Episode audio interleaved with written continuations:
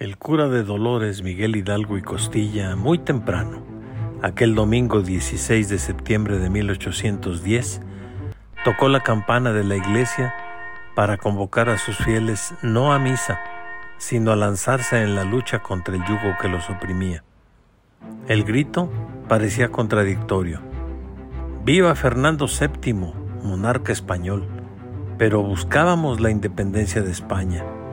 Por fin, enarboló el pendón de la Virgen de Guadalupe y un abigarrado grupo de indígenas entremezclado con soldadesca rebelde salieron de aquel pueblito guanajuatense en pos de hacer realidad los sueños de libertad de un caudillo religioso a quien concebían como una reminiscencia de aquel Moisés que había llevado al pueblo elegido a la tierra prometida.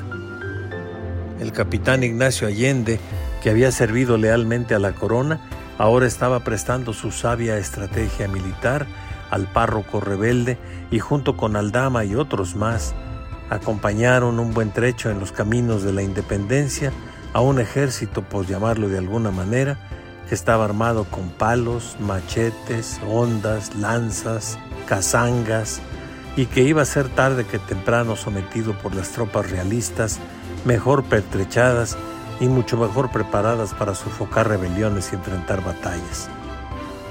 Por eso, en la escaramuza del puente de Calderón en las cercanías de Guadalajara, el parteaguas de la independencia significó la división de los insurgentes. Agudizó también el rompimiento entre Hidalgo y Allende y a la postre, pese a todo, sus cabezas fueron a quedar humilladamente exhibidas en la lóndiga de Granaditas, como dura lección de la corona a quienes osaran seguir en la rebelión. Pero la llama de la independencia estaba encendida con ganas. Morelos siguió en el sur los deseos de libertad y la elección del sitio de Cuautla fue debidamente capitalizada por sus seguidores, a grado tal que el tiempo finalmente les dio la razón a todos los que concibieron una nación libre de las ataduras de los reinos de Castilla y Aragón, heredados por Carlos IV, sometidos por Napoleón ante un incompetente Fernando VII y con un incomprensible José Bonaparte que accedió a ser la marioneta de su hermano. La derrama de sangre por la independencia de la Nueva España alcanzó su punto culminante con la celebración de los tratados de Córdoba después de los acuerdos de Catempan y Vicente Guerrero y Agustín de Iturbide sellaron del pacto para poner fin a la guerra. En la ciudad de los Treinta Caballeros, en el bello estado de Veracruz, Juan O'Donoghue no tuvo más que reconocer que la dominación española había llegado a su fin.